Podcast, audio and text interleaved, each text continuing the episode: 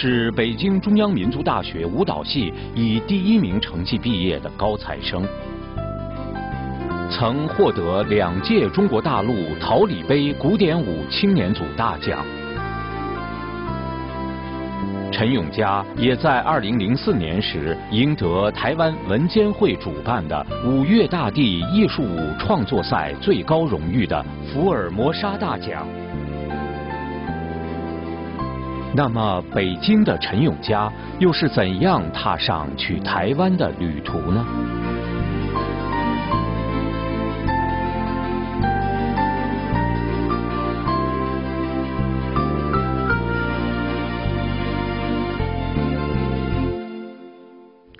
观众朋友，大家好！戏语人生节目时间又和您见面了。我们今天的节目继续呢，还是由中国舞舞蹈家陈友嘉先生来讲述他的人生故事。那么在上一集节目呢，陈友嘉他又讲到，他呢从小就生长在贵州苗族这样一个少数民族地区，从小他就是能歌善舞啊，凭他的天分啊，后来他考上了贵州省艺术学校，之后呃毕业之后呢，分配到了。贵州省歌舞团，那么在由贵州省歌舞团之后，考入了中央民族大学之后呢，在这个学校任教。呃，永嘉哈，你好，在上一集节目呢，你有谈到说，这个您上了大学之后，学到了真正的什么是跳舞哈，这个舞不只是这个形体上的表演，它是由内而外，这个用心去心领神会的啊，用心去跳舞。是的。对，我想这样一个漫长的过程。就说台上一分钟，台下十年功。你有今天的成就，一定吃了不少的苦。实际上是真的是这样的。嗯，我从小我们在艺校的时候，每天早上六点钟就得起床，嗯，完了去跑步，做一些呃素质的训练，包括软度啦、压腿啦、踢腿啦，就是每天每一天早上几乎都是，包括星期天我们都没有休息，星期天都要上完课才能回回去或者出去玩这样。所以其实很艰苦，那是在中专的部分。那到大学也是，其实也是这样的过程，就每天早上六点钟就起床，完了跑学校的操场跑步，提高要提高体能，就身体素质。因为舞蹈其实它也是需要很需要体体力，非常消耗体力，非常消耗的体力的一个一个行业，所以必须要有这样的体力去支撑。嗯。所以每天早上都去跑步。那后来我留在大学以后，呃，留在那个民族大学任教期间，其实我。没也没有中断过我自己的这个训练和提高，在这个技术上还是要是还要继续提高，对，就是一边教课，我也一边到舞蹈学院去进修，去去上课去学习。那么上一期节目呢，您有讲到说您留到学校任教了哈，经过了那样的一番曲折努力啊，最后留校任教。那我们很好奇的就是上次我们留给观众朋友的这个话题，怎么样？您从北京留校任教之后。后来怎么到了台湾，所以参加这个中国舞蹈大赛啊？你是台湾的选手？是是，后来代表台湾参加了对对这个全世界中国舞蹈大赛，是，嗯嗯，是怎么到台湾的？哎，我留校任教以后，就是一九八六年留校留在北京中央民族大学舞蹈系，在这期间我在民族大学任教了大概四年。在这个时间当中呢，我参加了第三届，呃，全国桃李杯舞蹈大赛，里边又有一个一个小花絮，在这个过程当中，就是台湾有一有一些当时的舞蹈老师，就是他们在舞蹈台湾的舞蹈同行吧，呃，那是刚台湾跟大陆刚刚的开放，所以他们是第一波从台湾来到。大陆学舞的谁们？呃，就是说我的太太，我的太太，他们就是 这其中，那这个故事就要开始了。上集我们留给观众朋友的那个悬念啊。对，就是我跟台湾的姻缘关系。对对对，是。呃，就是他，呃，就是他们有一波的一一些的台湾的舞蹈老师从台湾到大陆来学，就是短期进修。哦。这样一个过程当中呢，就是也是也是因缘际会，我的老师。就是刚好有人请他帮这些老师上课，就透过这个关系，我就认识了，认识了你的太太，对，认识我的太太。当时参加桃李杯的时候，其实那个训练也是非常艰苦的，就是我们在训练过程当中，比赛过程当中，我的两个膝盖就是在做旋子、做跪的时候就磨破了，就是因为要比赛嘛，就是他的那个血结结痂了以后又破。有一天就是他看到我的这个受伤那个状况，他就来找我，他给我清理一下那个伤口。他觉得我们很非常刻苦，非常的呃能够吃苦这样的一个一个一个状态，所以他嗯很感动。您太太她是，她也是从事舞蹈，她是教学吗？对，教学。她也是舞蹈老师。对，教学。哦。当时在南洋舞蹈团，但后来就是我们嗯认识了以后，呃就是相恋以后，他就就是离开台湾到了大陆。九二年我参加那个第三届陶丽杯舞蹈比赛。第三届了，上次有第二第二届过了。对，三等奖，完了第三届我获得二等奖。哦。这样，哎。嗯。所以他就来。就是帮我做这个换药，是，所以说你们的感情就从那时候开始了。嗯，可以这么说吧，因为我一直一直对舞蹈就是非常的热爱吧，嗯，所以也没有太注意就是个人感情的问题。那这个时候就觉得有一个人这么关心你啊，我觉得也很感动，心里很感动。第二天我们又参加比赛，完了我膝盖又磨破。完了，呃，他又再再一次来帮我帮我换药包扎的。哇，我觉得真的是很感人啊。对。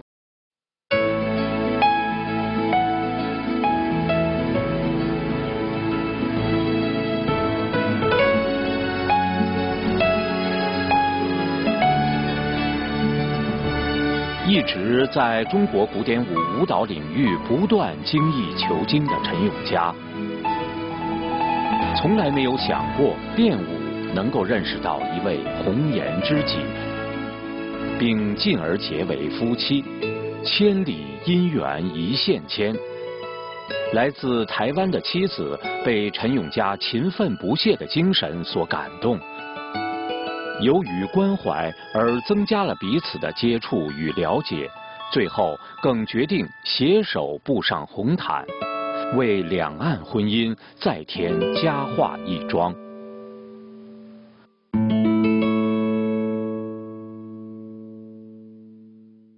就是这样建立了这段大陆和台湾的缘分。对，我结了一个一个缘分吧。又建立了这个去台湾的这个桥梁。是。那您和您太太就是这样相识了，后来是在什么地方结婚的？是到台湾还是在大陆呢？呃，我们其实，在大陆，因为当时我们不能去台湾。你不可以去台湾。我不可以去台湾，当时因为台湾其实它有规定，就是说要结婚满两年才能那个才能到台湾去。哦。所以当时我们就在在大陆办了婚礼，因为我们是涉外婚姻，就是台湾就更是更敏感了。台湾可以吗？可以和台湾结婚吗？当时是可以，两岸婚姻是我们是算是，哎，非常非走在非常前面的。哦。对，当时是这样的，就是到我们结婚的时候也就也很坎坷。因为在大陆很多手续，这有讲到就这这个制度了。啊。就你包括你的婚姻，你结婚都要，呃，层层领导的批示，每一个都要要过问，包括什么街道啦，要要到你到哪里去办这个结婚登记，都要一番周折。我记得我们办那个结婚的时候，嗯，光是去民政局就跑了，呃，三四趟。那你太太有没有经过给他做什么政审内查外调啊？有，应该是因为在中国的话，他那个时候，尤其那回到前面说文革期间说台湾，你要跟台湾有一个亲戚，那可了不得了，那就是台湾的特务啊。是，其实我们俩在谈恋爱的过程当中也还有一些坎坷。当时我宿舍一个室友就说我我谈恋爱就说就是是一个台湾人，他就把这个事情报告给就是我们学校包括我们系的领导，又是书记，啊，我们系的另外一个书记就来找我谈话。大陆这个制度，他连你的婚姻他都要干涉，一定要干涉，对他要干涉，他得问，他说你敏感的话题，他说听说你女朋友是台湾人，你知道吗？他们都被大陆的国安部门都有监控，因为有时候学校会有一些出国任务演出，你要跟他好，你那出国我们可能可能就没有你，不要你去，语带威胁吧。你有动摇吗？我没有动摇，我对这个很反感，就包括我留校的这个事情哈，包括还有后来我留在北京。教书的过程当中，我们主任也找我谈话。当时要签合同，你要在学校服务五年，你才能就是说在那调动，或者你要去别的地方。其实我当时没有想更多的，我想的，我如果留在学校，可能这一辈子就在学校了。我当时想法就是说我不会离开学校，没有必要。因为身不由己嘛。对，我签那个合同，好像一定要把自己卖在这儿了，我就心里很不愿意。可是当时那个我们主任就说了，你不签字，你就会把你的户口打回原原籍。啊。一一种威胁在里边。嗯。就不受他威胁吧。那我就把通过朋友的关系把我的户口从学校，我们因为当时学校还有一个集体户口，嗯，就把户口迁到了我的一个朋友家里。哦。所以他当时第二次再问我，他说你签了没这个合同？我说我没有签。他那把你的户口打回去，我说我户口已经迁迁出去了，所以他当时就是就是吓了一跳，就啊，就是这样的这样的反应。所以我觉得那个那个制度下边就是有很多的这样的很扭曲的一些一些做法吧。对，就是他可以威胁你这样，包括你的婚姻他也可以干涉。当时我是谈恋爱，他这么说，我当时就说那我就结婚，所以我就就毅然决然就我们就结婚了。他这么威胁我，那我说那我就结婚。对那种制度，我其实是从由由心里的一种一种反感，一种排斥吧。对，可想而知，中国人生活真的是不容易啊，很累，对很辛苦。在那种制度下，你说什么都要都要受到限制。是。对。你就是出生，到你你你工作，你读书，你工作，你结婚，你甚至你你死了，可能都得要受这个组织的控制。在那样一个社会制度里边，我觉得这个这个很多人心都是扭曲的。嗯。和你太太结婚哈，是太太叫嗯梁思雅，嗯非常好听的名字。呃，结了婚之后，你们是在大陆生活，对，多长时间？在大陆生活了两年。这样的一个姻缘之后，就到了台湾。你去台湾好去吗？当时那个时候，因为改革开放刚刚开始嘛，容易吗？呃，当时不容易。嗯。当时去台湾，它有很多限制，就是台湾政府当时对大陆有一些限制，就是说我们结婚满两年。或者是他当时有小孩生孩子，嗯嗯，才可以去台湾。哦，呃，但是当时我们没有说就要去台湾，我其实当时想在大陆，在留在大陆发展。促成我最后去台湾，其实有两个因素，一个是呢，他不习惯大陆这个制度，他对大陆这个社会制度，其实他，呃，从心里很很排斥吧。像您太太哈，她是台湾人，她留到大陆，对她有没有什么的限制呢？对她的生活？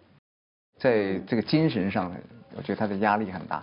哦，是怎么样的呢？对他要统战，所谓的思想工作吧，就是做一些思想工作。还要给他做思想工作。对，包括就是学校的有很多压力，他在学校学习期间，你看每个星期都要学习政治学习，完了他又被什么呃领导也找他谈话这样的，反正他这样的很多事情是吧，受到限制，所以他是想离开的。在教学过程当中也是有一些冲击，又要讲到这个，就是就是大陆的这个这个社会制度嘛。嗯。嗯，当时就是我教课的那个班级，嗯，表现的不错，就有人就是在后边就有妒忌。嗯。所以就讲了很多的就不好的话，就是讲了我很多不好，就你教的再好，他也觉得你没有，你教的并不好。他也不承认你的这个教学，他觉得你，呃，要在政治思想工作上面没有做好了，他会挑有有很多的毛病吧。他所说的政治思想教育都是指的什么呢？舞蹈老师在讲，对专业上你教课能力上，我觉得你做到了，就是他让他孩子的提高就好了。在大陆这个环境里边，小孩容易学坏那个大环境，所以在我们那个班级里边，有一些孩子就去，嗯，做了一些不好的事情。嗯。按理说就是说他是班主任管，我当时只是一个舞蹈老师，他把这个这个责任也是说你你教的好没有用，你你还得要呃怎么讲这个政治对，就是政就是政治思想这个方面你没有做好，这个方面来评量你的这个教学能力。嗯嗯。这个人际关系其实我觉得是一个相互排挤、相互呃妒忌这样的一个环境大环境。在这样的压力下，我就最后决定说，我到台湾去发展。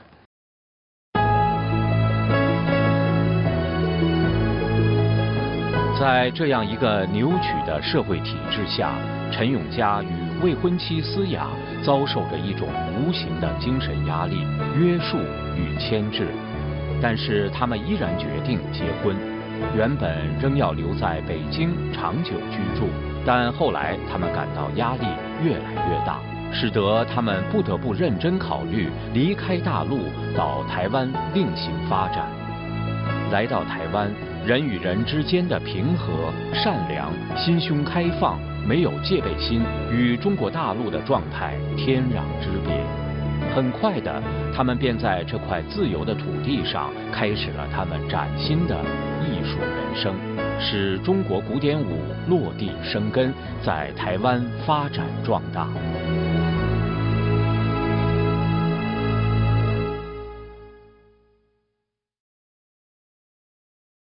在那样一种这个整个大陆大的那个环境下，就说这个人非常艰难。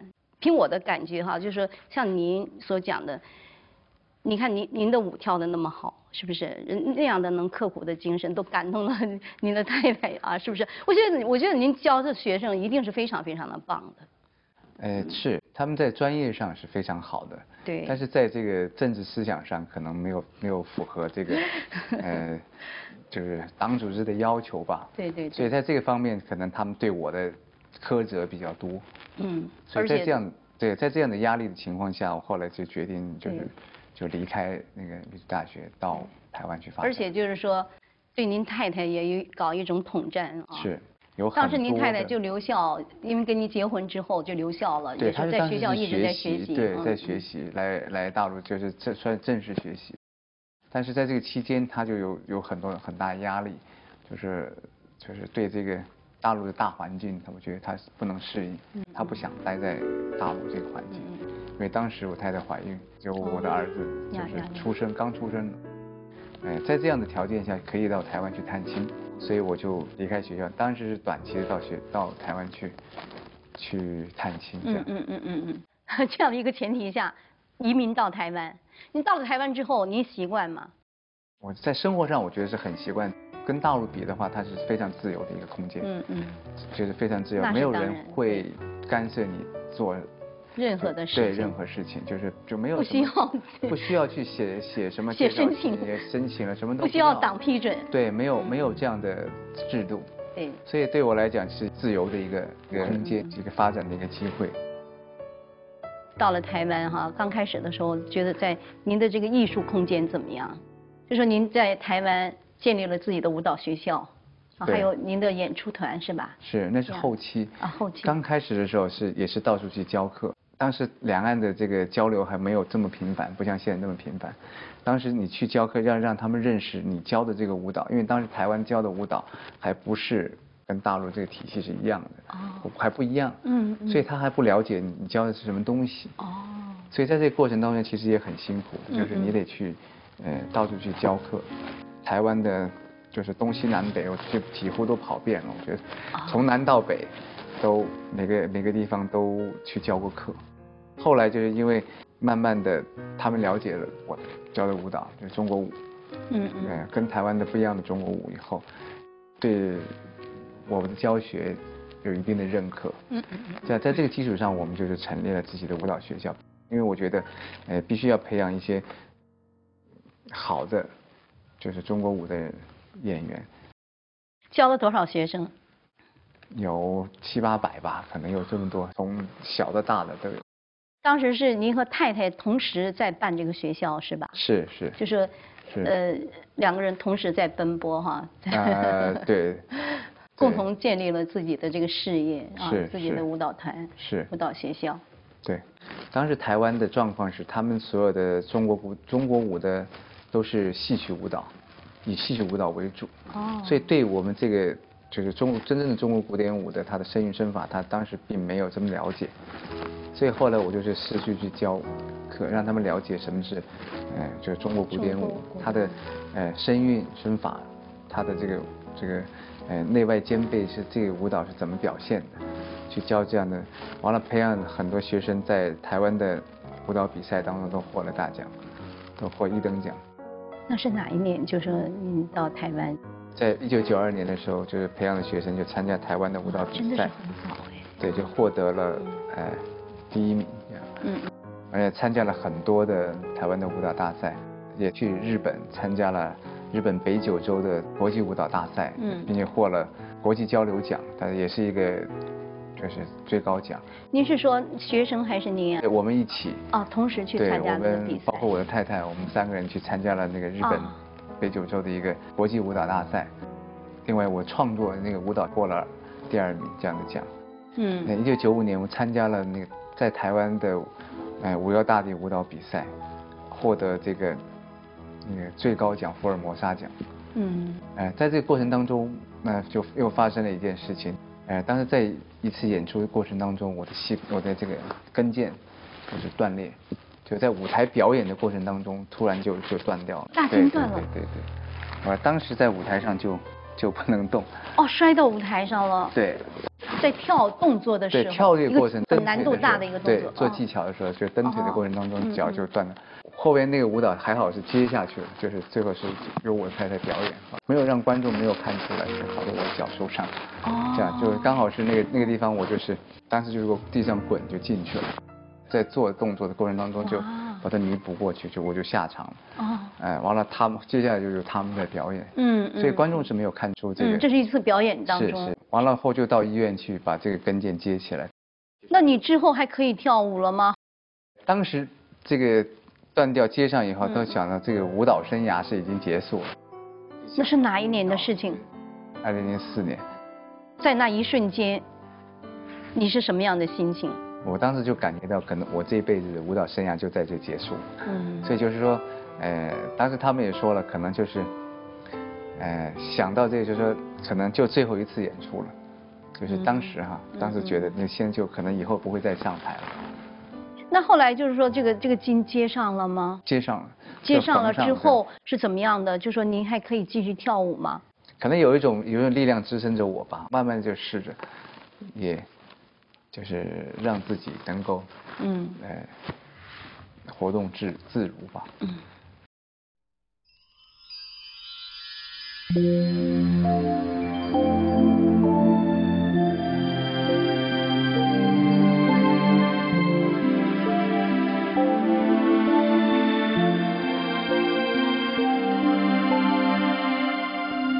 对一位舞蹈艺术家而言，陈永佳在面对他人生最大的危机时，他把受伤当成磨练的一部分。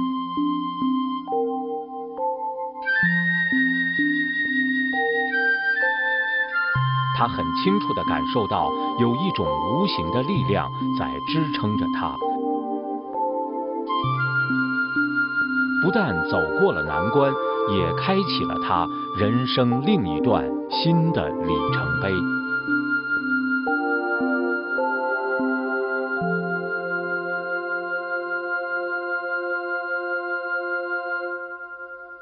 那您的舞蹈学校在台湾也影响越来越大，啊，中国舞在台湾呢也落地生根了。可是呢，这个时候您您的那个脚出现问题了，那么。